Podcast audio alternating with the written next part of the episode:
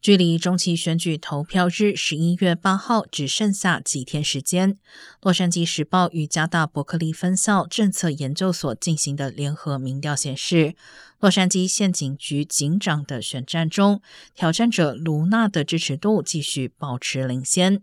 可能投票的选民中有百分之四十支持卢娜，赢过现任警长维拉纽瓦的百分之三十二。